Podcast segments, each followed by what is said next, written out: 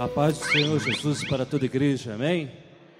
Você pode aplaudir mais uma vez o Senhor nessa manhã maravilhosa,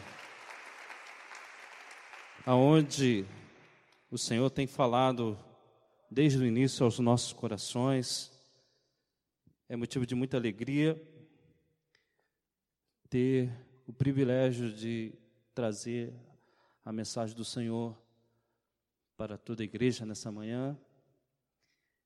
E eu gostaria de pedir aos irmãos que abrissem sua Bíblia no livro de João, capítulo 20. Evangelho de João, no capítulo 20.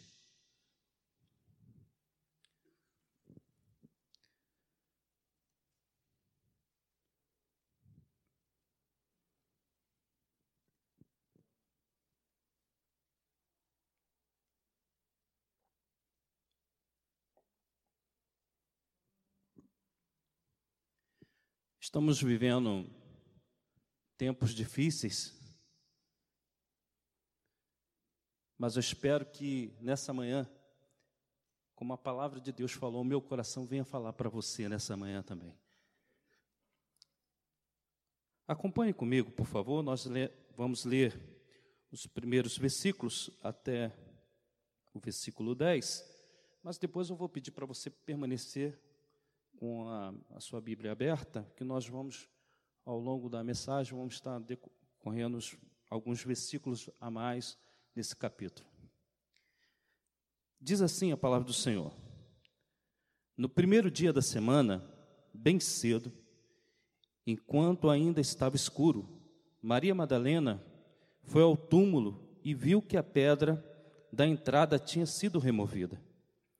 Correu e encontrou Simão Pedro e outro discípulo, aquele a quem Jesus amava, e disse: Tiraram do túmulo o corpo do Senhor, e não sabemos onde colocaram. Pedro e outro discípulo foram ao, túmulo, ao túmulo, perdão, ao túmulo, e os dois corriam, mas o outro discípulo foi mais rápido que Pedro e chegou primeiro ao túmulo. Abaixou-se e olhou para dentro e viu ali as faixas de linho, mas não entrou. Então Simão Pedro chegou e entrou. Também viu ali as faixas de linho e notou que o pano que cobria a cabeça de Jesus estava dobrada e colocada à parte. O discípulo que havia chegado primeiro ao túmulo também entrou, viu e creu pois até então não havia compreendido as Escrituras segundo as quais era necessário que Jesus ressuscitasse dos mortos. Os discípulos voltaram para casa. Amém? Pois bem, nós estamos, nós lemos, acabamos de ler agora, uma passagem aonde eu posso dizer que todos os discípulos e aqueles que acompanhavam Jesus, como Maria Madalena, estavam fazendo parte do seu ministério de Jesus. Nesse momento, foi um dos momentos mais difíceis de suas vidas. Me permita voltar um pouco. Primeiro, Jesus no início do seu ministério, Jesus escolhe doze pessoas comuns, igual a nós, chama e convida para fazer parte de um grande trabalho. Eu imagino aqueles, aquele o privilégio daqueles doze homens que receberam o seu convite. Aqueles doze homens comuns passam a andar com Jesus, passa a conviver com Jesus. Eu não sei se os irmãos assim já pararam para pensar um pouco, imagina o privilégio que aqueles doze homens tiveram. Eu acabei de falar agora há pouco, eu, assim que eu cheguei aqui, eu estou sentindo a presença do Senhor até agora. Imagina aqueles doze homens que andaram com Jesus, que tomaram café com Jesus, almoçaram com Jesus, jantaram com Jesus. Imagina aqueles homens vendo os ensinamentos, as palavras terna, palavras do céu que saía, das boca, da, saía da boca de Jesus para ensinar aqueles homens. Imagina nós, como se fossem os discípulos, tivesse o privilégio de tocá-lo, de poder de poder cumprimentar como nós cumprimentamos aqui os nossos irmãos. Imagina você tocando a mão de Jesus. Imagina você abraçando Jesus. Imagina você é, vendo Jesus fazer coisas maravilhosas, como fez nos seus três anos e meio. Aqueles homens viveram intensamente, irmão, coisas que eles nunca imaginaram viver nas suas vidas. Foi três anos e meio ao lado de Jesus. Imagina os milagres quando chegavam pessoas doentes, eram curadas. As pessoas que chegavam né, cegas e passavam a se enxergar.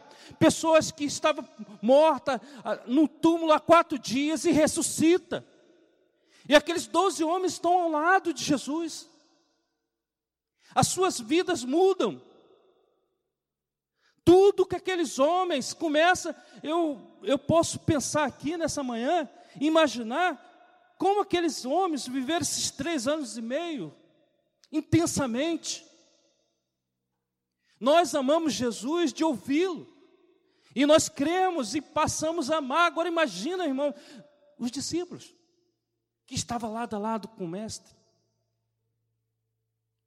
Mas nessa mensagem aqui, onde nós lemos, no capítulo 20 de João, eu posso dizer para você, que eles estão vivendo. Eles viveram três anos e meio, os melhores dias das suas vidas. Mas aqui no capítulo 20 de João, eu posso dizer que esses homens estão vivendo os seus piores dias das suas vidas. Aqui Jesus já não está mais com eles.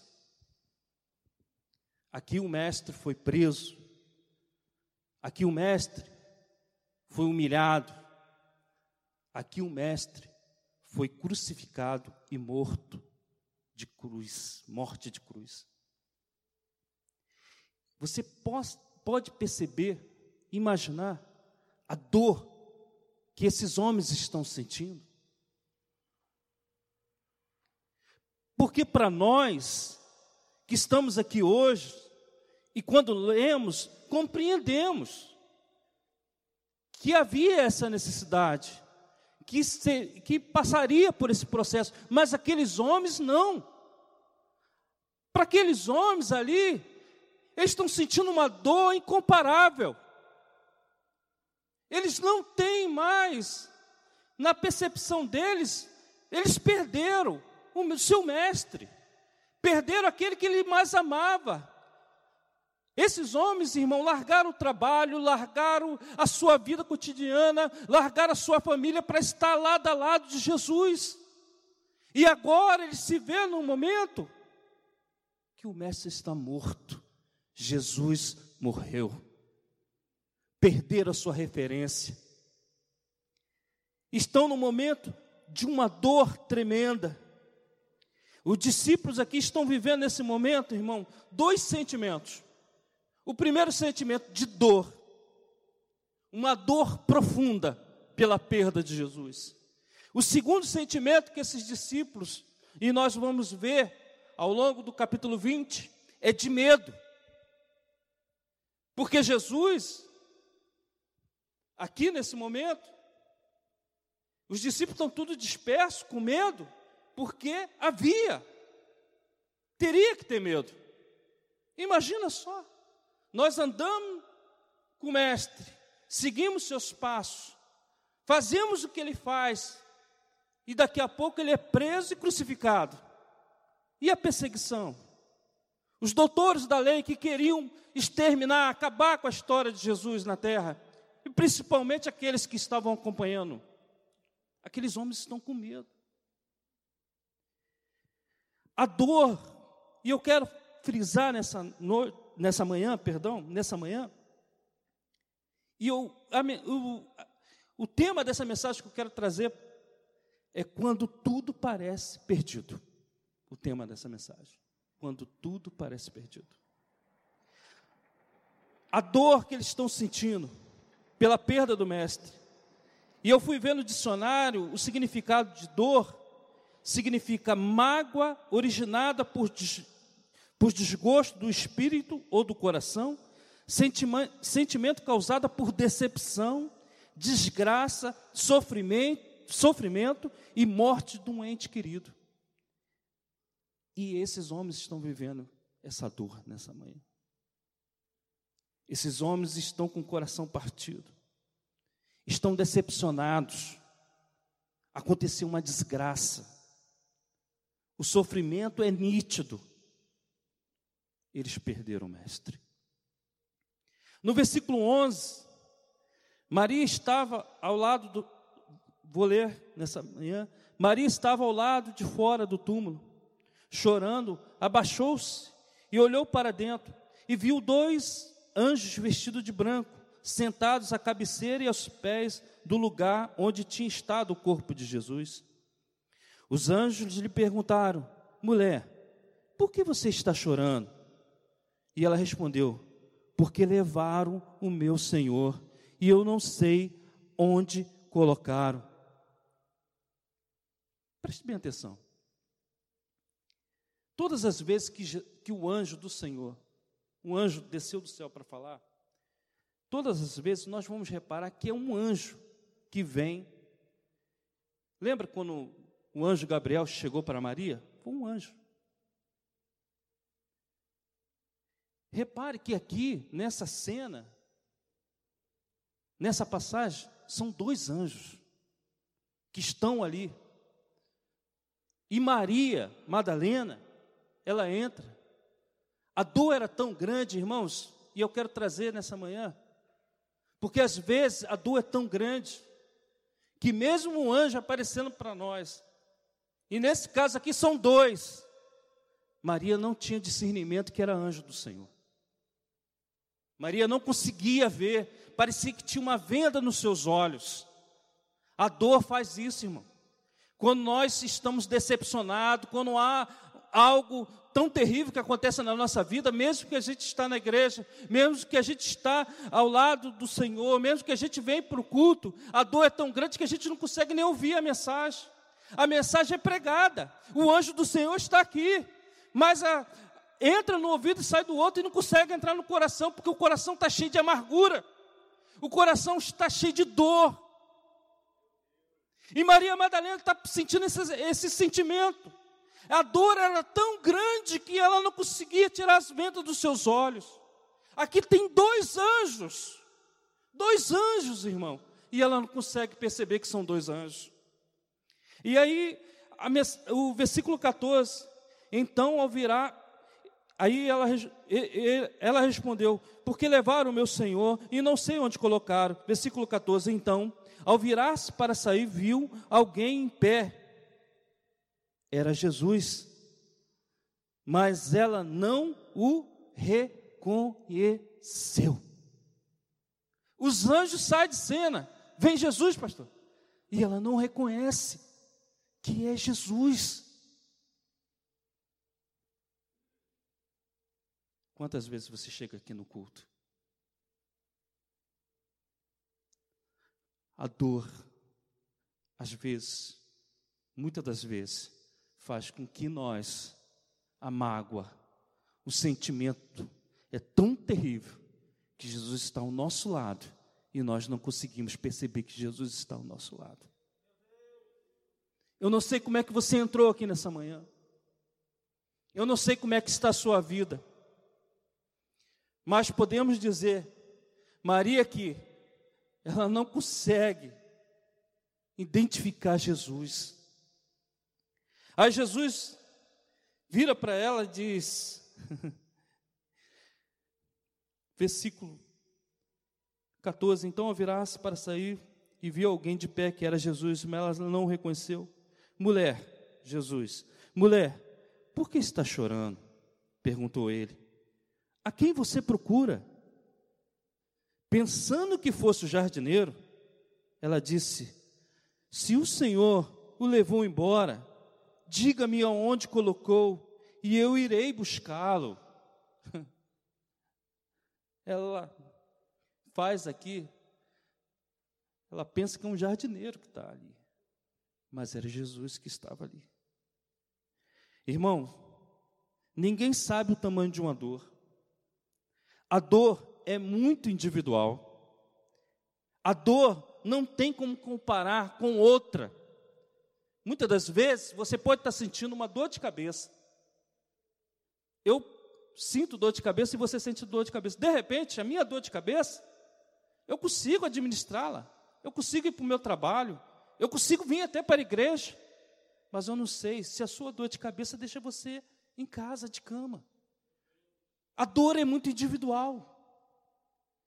O significado, a dor, ela, muitas das vezes, ela é causada por decepção, desgraça, sofrimento, morte do ente querido. Às vezes tem pessoas que sabem administrar. Tem pessoas, eu conheço um amigo que que o pai dele foi sepultado de manhã e à noite ele estava no culto, adorando e glorificando a Deus. Mas tem outras pessoas que não conseguem.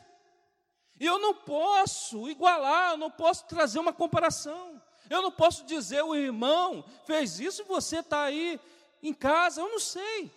Não temos como comparar a dor de um do outro. Isso é muito individual. E aqui, esses discípulos, Maria Madalena, estão vivendo os piores dias das suas vidas. Jesus vem falar com ela, ela não reconhece. Ela pensa que é um jardineiro.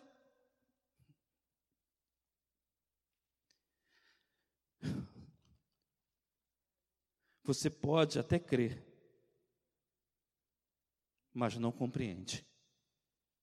João aqui, quando nós lemos aqui, esse discípulo, a qual a mensagem, a palavra de Deus está falando aqui, um era Pedro, e o discípulo aqui não fala o nome, mas dá a entender, e alguns estudiosos dizem que é o próprio autor do livro, é o próprio João. A Bíblia diz que ele viu e creu Mas nós cremos também. Mas ele está tão confuso, a confusão é tão grande na sua mente, a dor é tão grande da perda, que ele crê, mas ele não compreende. E às vezes nós estamos na igreja, a dor é tão grande, irmão. Nós cremos, mas não compreendemos porque estamos passando por isso. Às vezes o sofrimento, ainda mais nessa, nesse momento que nós estamos vivendo, nesse período turbulento, empresas que os irmãos, de repente, o trabalho, o irmão perdeu o emprego, é, é preocupante. O irmão crê em Deus, Deus pode mudar a vida, pode mudar a história, mas o irmão não compreende. As pessoas não compreendem. Existe frase de efeito.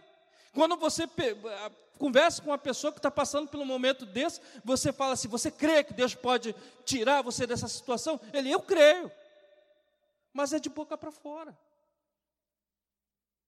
Porque dentro do coração existe uma mágoa. E não consegue ouvir a, verdadeira voz de Cristo. Eu sei, mas não muda a vida. Porque ali no contexto ali, todos estão ali por efeito de medo e de dor.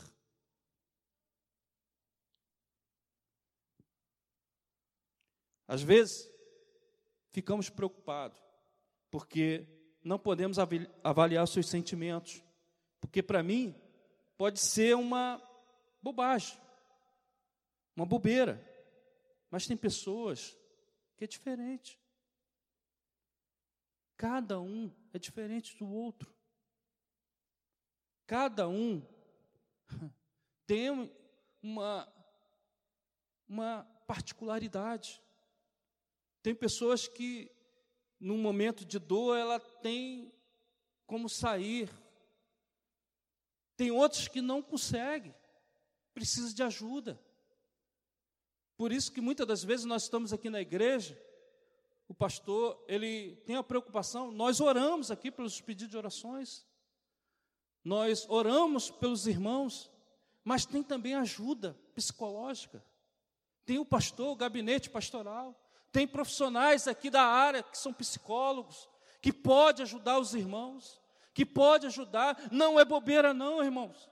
Às vezes, por mais que tem muita gente doente na igreja, tem muitas pessoas passando por momentos difíceis na igreja, dentro da igreja, e são é, rotuladas porque tem fé, não pode passar por isso. Pode, os discípulos estão passando, os discípulos estão num momento difícil das suas vidas.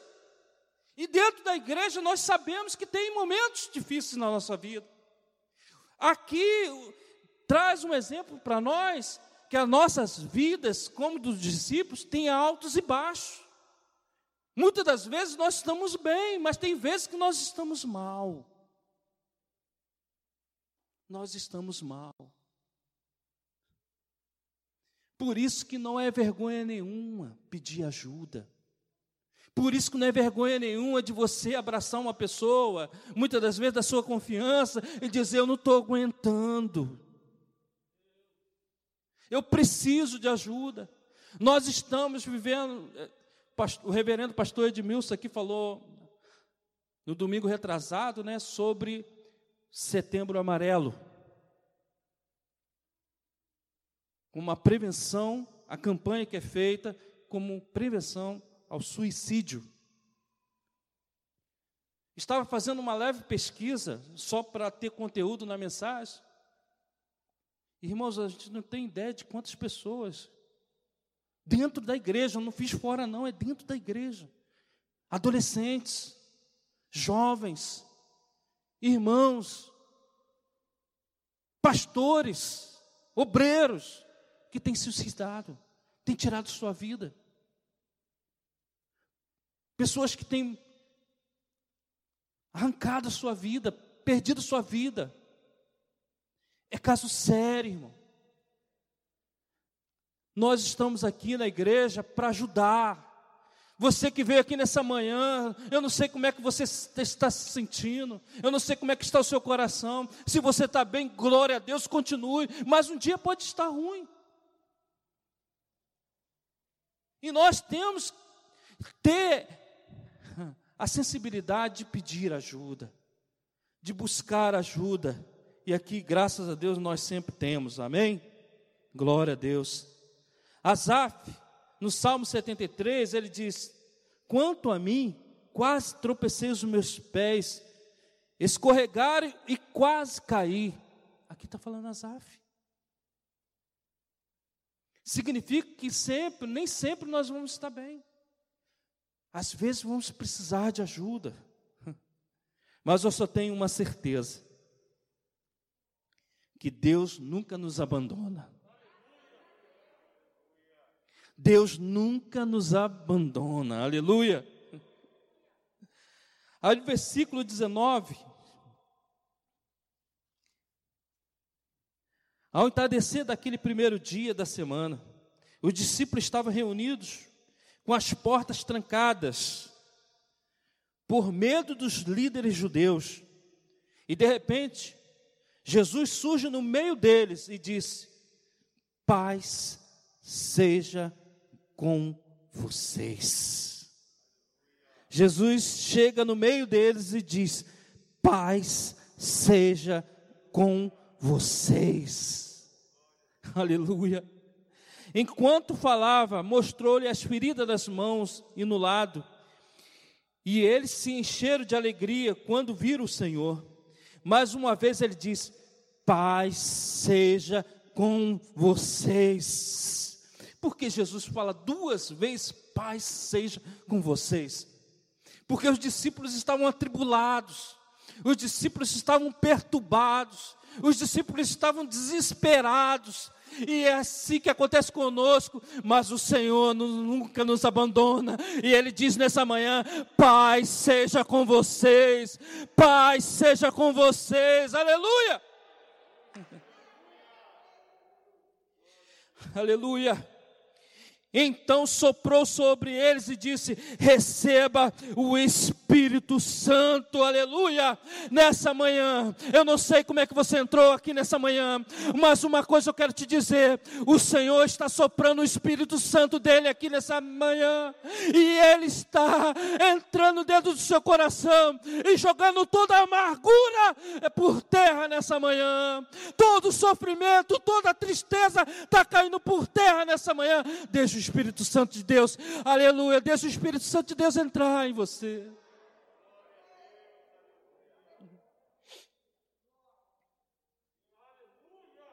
De repente, você está nessa manhã aqui com dor. De repente, você está no fundo do poço. Mas Jesus é aquele que sopra o fôlego de Deus. É Ele que sopra o fôlego de Deus nos momentos mais difíceis da nossa vida, naquele momento que a gente está sentindo aquela falta de ar, aquela falta de ar que a gente não encontra ar, que nós estamos apavorados, estamos num momento tão difícil. O Senhor sopra o fôlego de Deus, e esse fôlego de Deus faz com que a gente venha respirar, e quando nós respiramos, sai tudo que não presta e entra dentro de nós o Espírito Santo de Deus, aleluia.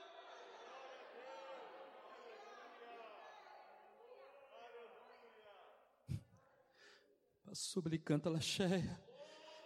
É nos momentos mais difíceis da nossa vida que o Senhor está do nosso lado. Ele nunca nos abandona. O Mestre está sempre do nosso lado, meu irmão.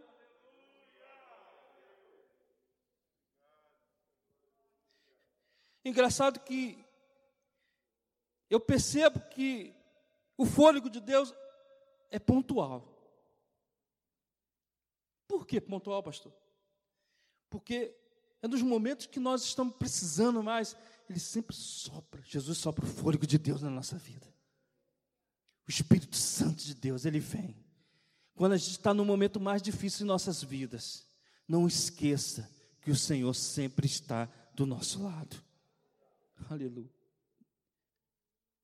Mas o interessante, mais à frente um pouco, um dos, dos doze, né, Tomé, apelidado de gêmeo, não estava com os outros quando Jesus surgiu no meio deles. E eles lhe disseram: Vimos o Senhor. Ele, porém, respondeu: Não acreditarei, se não ver as marcas dos pregos em suas mãos e não puser os meus dedos nela, e minha mão não marcar em seu lado. Às vezes, nós criticamos nosso irmão Tomé, né? Como é que pode? O camarada não acreditou. Veja o cenário. Os discípulos estão arrebentados. E a Bíblia diz bem claro: eles estão escondidos, atrancados, portas trancadas. Aí chega Tomé. Eu não sei aonde Tomé foi. A Bíblia não diz, Pastor Gabriel, o senhor tem essa. Sabia onde? Sabe? Pastor Davi deve saber. Onde que Tomé estava? Só sei que ele chega. Eu não sei para onde ele foi. Só sei que ele chega. Chega Tomé. Porta ainda fechada. Todo mundo com medo. Aí eles falam: Jesus ressuscitou, apareceu aqui. Jesus apareceu aqui, mas vocês continuam presos. Vocês continuam com medo. Eu não acredito não. Porque muitas das vezes, irmãos, a nossa atitude vale mais do que sai pela nossa boca. Às vezes falar é fácil. Nosso pastor sempre nos, nos orienta aqui. Nosso corpo fala. Às vezes nós falamos uma coisa, mas não vivemos aquilo. Os discípulos viram Jesus, mas continuam na mesa. Estão com medo. Chega Tomé. Tomé chega. Ah, não acredito não. Só se eu ver. Só se eu colocar as mãos nas suas feridas. Aí Jesus aparece para Tomé. Nessa manhã eu quero dizer para você eu não sei como é que você entrou aqui nessa manhã. Eu não sei como é que está a sua vida. Eu não sei se você conhece alguém que está passando por uma dificuldade tremenda, mas uma coisa eu tenho certeza nessa manhã: que o Senhor está aqui nesse lugar, que o Espírito Santo de Deus está aqui nesse lugar, que o fôlego de Deus está aqui nesse lugar. Eu não sei como é que está o seu coração. Porque muitas das vezes, irmãos, o Espírito Santo de Deus é tão educado, tão educado, que ele quer até entrar. Ele quer fazer morada dentro de você. Mas tem pessoas que estão tão amarguradas, a dor foi tão grande, que ele não encontra espaço. Ele não consegue entrar. O Espírito Santo até bate na porta, eu quero entrar. Mas o seu coração tem dentro a amargura, tristeza, dor, medo.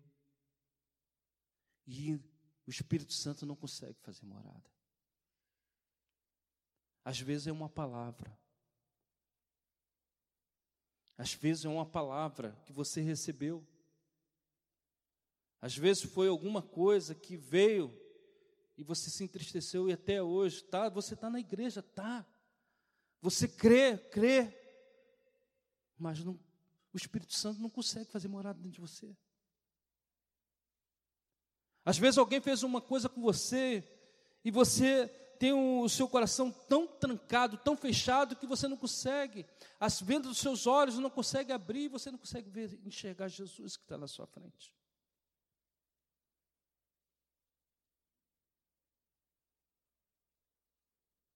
Às vezes é uma decepção que você tem.